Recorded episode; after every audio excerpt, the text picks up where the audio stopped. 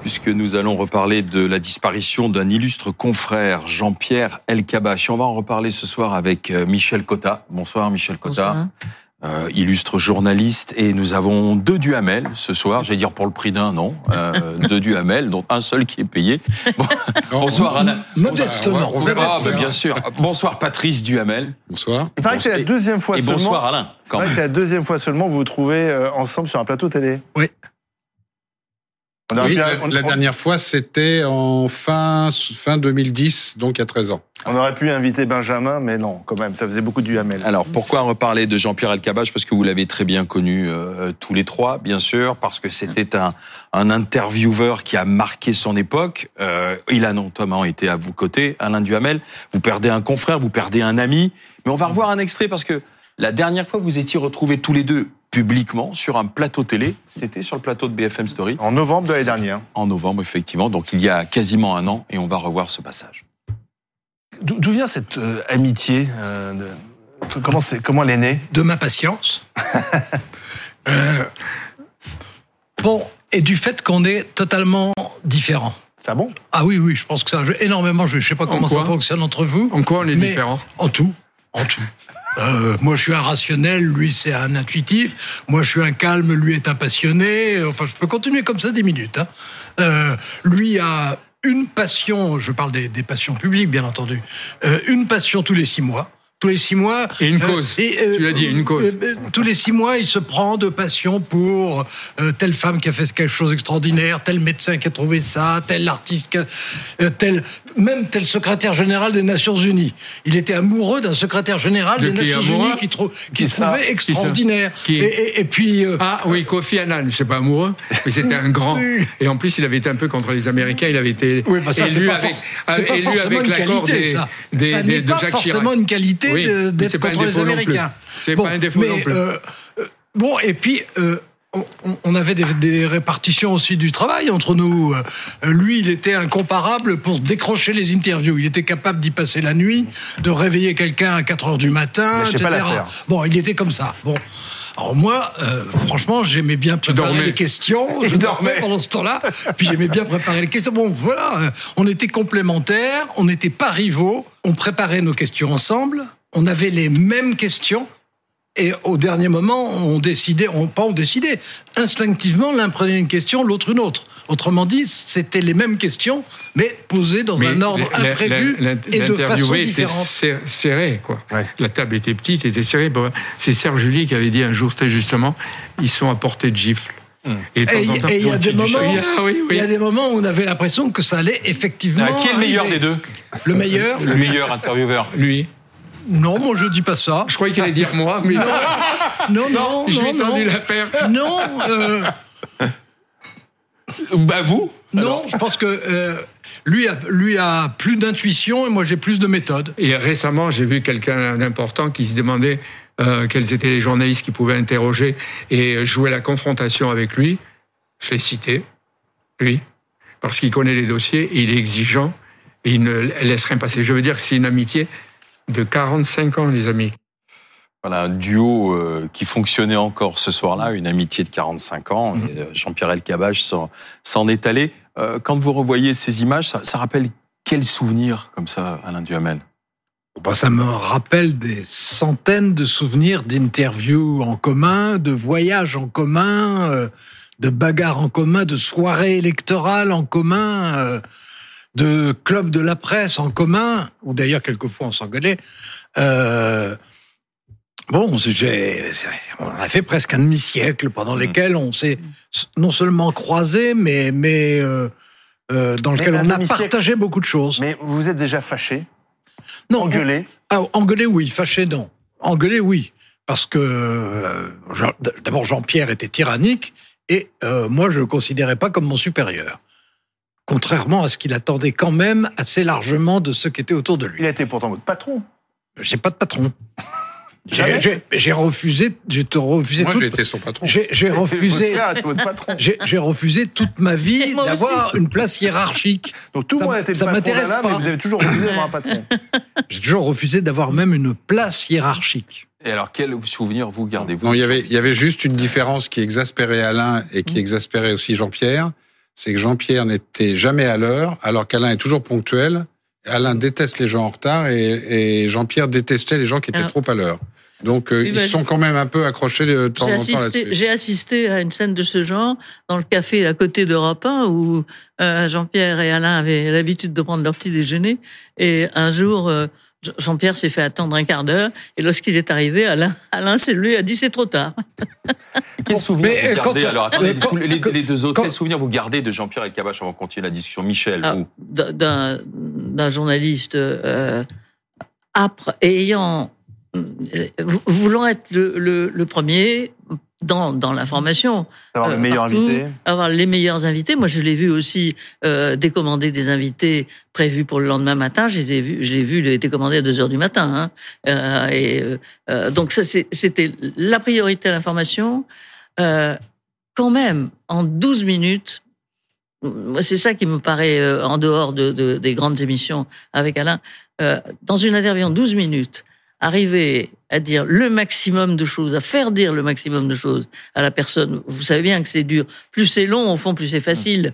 Euh, quand en 12 minutes, on doit décrocher un, sc- un scoop, euh, avoir le premier titre de la presse, si on peut, dans l'après-midi, Obtenir une dépêche de l'AFP. obtenir... euh, exactement. obsession. Ça, c'était on se son caramel. Après, Voilà, mais, donc c'est vraiment un, un type particulier d'interview et surtout, je trouve une un- une passion du journalisme. Voilà, Mm. journalisme pour lui, ça voulait dire quelque chose. Être journaliste, c'était euh, euh, pas tellement être patron justement au fond. Il n'aimait pas tellement être euh, patron d'une grande boîte. Il était misogyne? Euh, en- dans le travail, par exemple, avec moi au début, il l'a été. Euh, même euh, Alain le savait euh, d'une manière très désagréable. Et puis après, il m'a quand même confié une émission euh, Mais- euh, importante et pendant cinq ans et, et- et que j'ai eu euh, sur la deux à cause de lui. C'était quand même Donc, un homme de pouvoir qui aimait le pouvoir. C'est ce que j'allais dire. Moi, ce qui m'a toujours frappé, je le connaissais moins bien qu'Alain et, et, et moins bien également que Michel, parce que on, on a travaillé ensemble que quelques mois à, à la fin de la 5. La 5, euh, pas à France 5, la 5, euh, Jean-Luc Lagardère, où il avait une émission. Euh, c'est son goût et son attirance pour le pouvoir. Moi, ça m'a toujours frappé. Comme une espèce d'aimant. Alors, euh, il l'exerçait à travers ses interviews, il l'a exercé comme patron de France Télé, comme patron d'Europe 1, mais on sentait que, moi, ça m'est arrivé euh, avec euh, surtout Giscard d'ailleurs, mais peut-être un, un, un autre président de la République d'être euh, au même endroit avec lui et face au président de la République. On sentait une espèce de Oui. fascination, c'est peut-être un peu excessif, encore que. mais peut-être Non, c'était une méthode de travail. Aussi. trop proche Oui. du pouvoir Non, mais c'était une méthode de travail, enfin Euh, pour nous. alors, Voilà. euh, Mich- Michel a raison. euh, il menait une stratégie de rapprochement de ceux qui vont exercer le pouvoir, qui ont une chance de le faire ou qui sont en train de le faire, parce que ce qui l'intéressait avant tout, c'était l'accès. Mm. Et, ne- et Oui. pas n'importe Oui. quel accès, l'accès privilégié. Être sûr que s'il y avait une émission importante qui se profilait, c'est on penserait d'abord à lui. Alors, il entretenait beaucoup ça, il faut le reconnaître.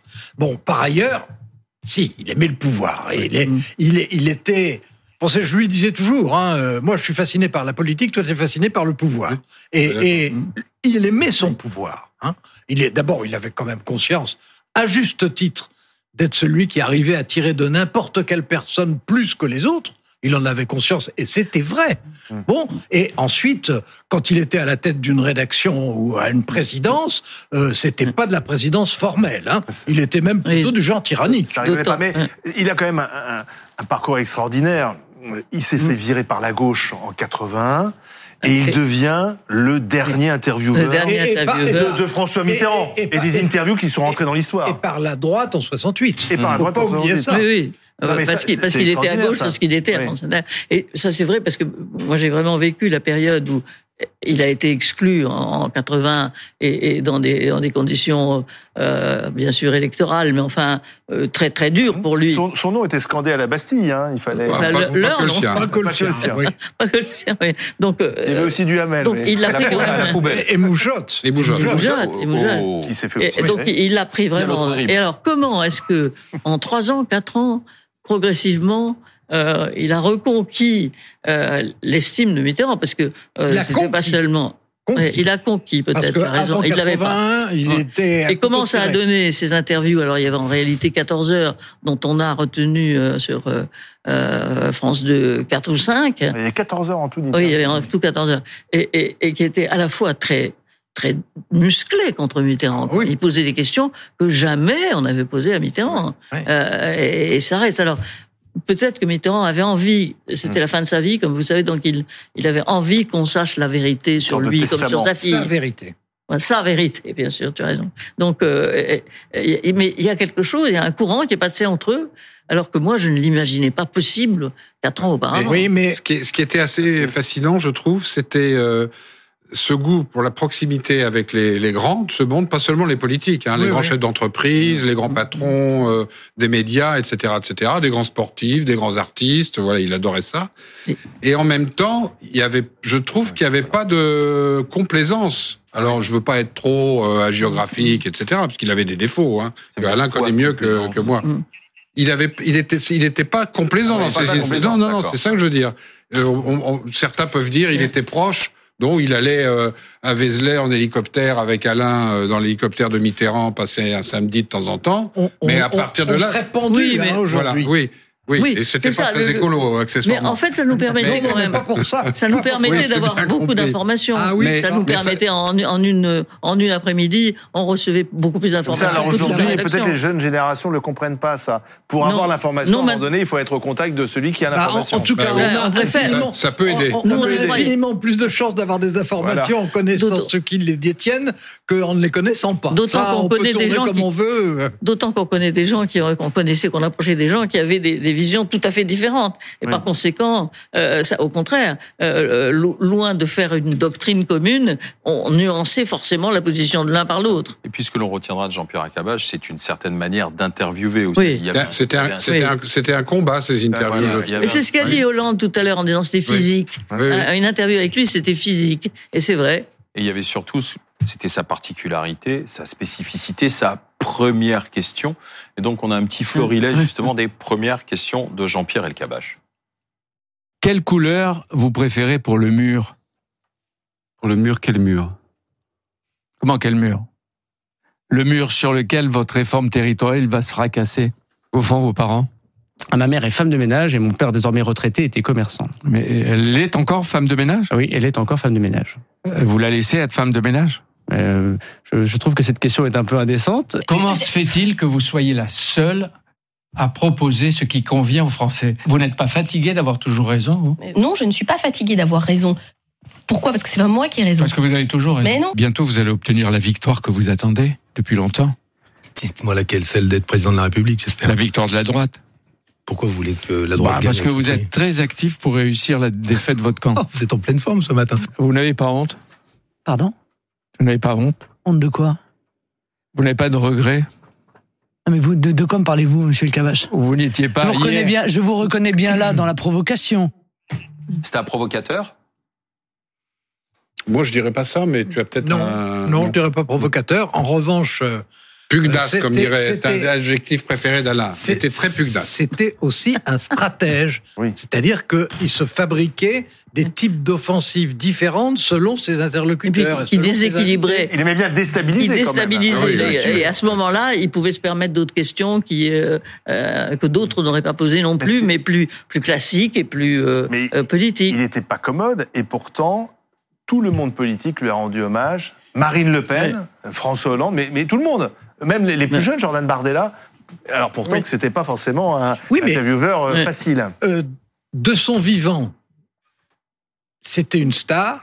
Mm. Et depuis 24 heures, quand j'écoute euh, et que je lis ce que j'entends et ce que je déchiffre, euh, on a l'impression que c'est déjà devenu qu'il est en train de devenir un mythe. Mm.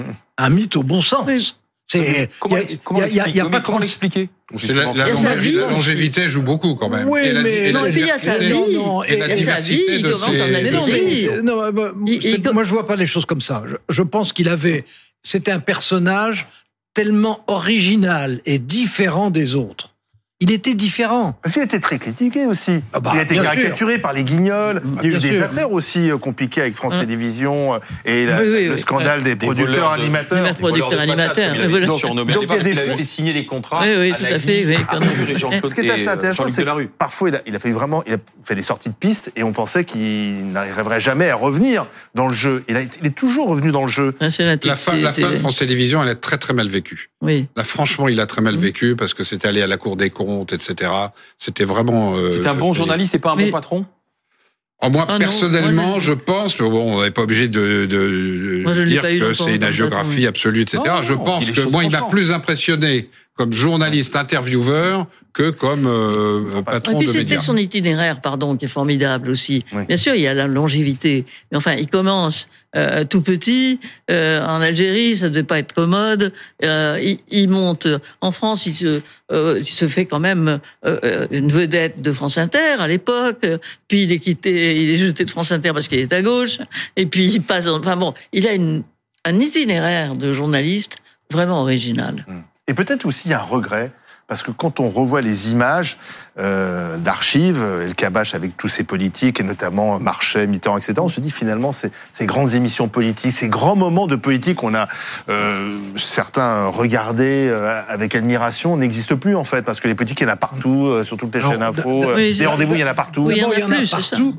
Et ensuite, euh, pour les émissions les plus ambitieuses ou ayant le plus de moyens, Mm. il se figure que plus c'est long, mieux c'est. Alors que c'est complètement faux. C'est le contraire. Mais ça, on devrait Une le bonne dire, émission d'ailleurs. politique, c'est une heure. On devrait profiter. carte sur table, c'était combien Une heure. C'était une heure, pas plus. Mais ça, Une je suis peut-être mieux placé qu'Alain pour en parler de carte sur table. à parce bon- que, à bah bon- oui, à bah beaucoup oui. de points de vue. Voilà, oui, mais spécialement bah, parce qu'il faisait l'émission. Voilà. Mais moi, ça fait très très très très longtemps que je dis quand on me pose la question ou quand je dirige un média et qu'on parle d'une nouvelle émission, je veux dire le modèle c'est carte sur table. Mm. D'abord, vous êtes euh, là encore plus près que nous le Oui. sommes oui, actuellement. oui. Euh, Il y a un peu de public, mais qui se manifeste pas trop. Ils ont applaudi quand Sauf- Mitterrand a parlé de la peine de mort, Oui. de l'abolition de la peine de mort. Mais c'était quand même assez rare. Où ils riaient que les militants communistes quand marchaient. euh, voilà.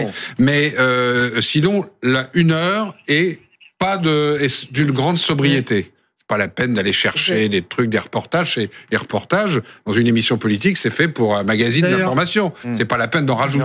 On fait, fait une heure, on a une. c'était per- très simple. Il y a autre chose, pardon. Je termine comme ça. Il y a autre chose, c'est que pardon, sans être nostalgique, euh, le personnel politique de la grande époque El Kabash, c'est pas le personnel politique Ah. d'aujourd'hui. Donc, On peut le dire je comme ça, la, quand même. la- la recommandation d'une heure, on devrait la faire beaucoup Oui. aux hommes politiques d'aujourd'hui. Une heure, accessoirement, pas deux heures et demie. Parce qu'ils tiennent pas deux heures et demie. accessoirement, l'heure de vérité a été l'émission politique la moins coûteuse. Ah bah, C'était le oui. service public. Hein. Ouais.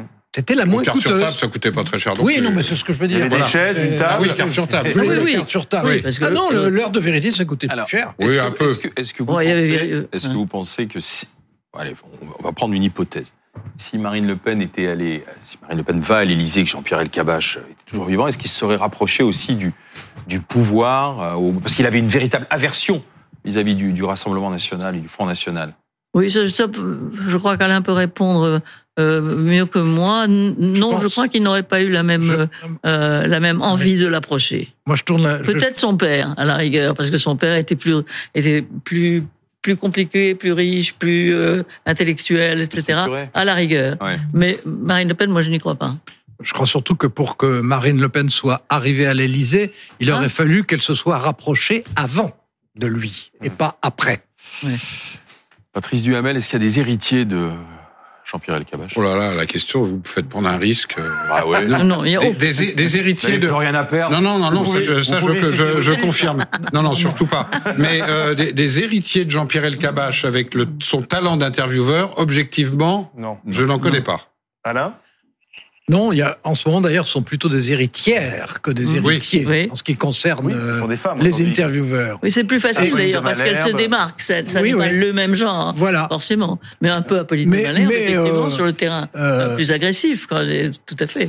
Merci, messieurs. Merci, madame. Euh, Michel Merci. Cotta, justement, si vous êtes passionné de politique, Ah faut passionné le par dernier euh, livre de Michel Cotta. la cinquième, eh bien, justement, c'est le dernier livre de Michel Cotta, euh, La cinquième, Merci. ouais, aux éditions. J'y apprends des choses. Oh, Ce qui est vous vous rendez rare. compte c'est J'aurais entendu ça. C'est un J'aurais ça. entendu ça. dans ma vie, Patrice. Tu te rends compte Non, non, mais franchement, il est bien, son livre. hein, je- Si vous aimez la politique, Ouais. plongez-vous. Eh oui, on fait, vous voyez, en Bordeaux, j'apprends des choses. Alain Duhamel, Alain c'est- Duhamel, oui. c'est vendeur. Merci Michel Cotta, merci Patrice Duhamel, merci Alain Duhamel.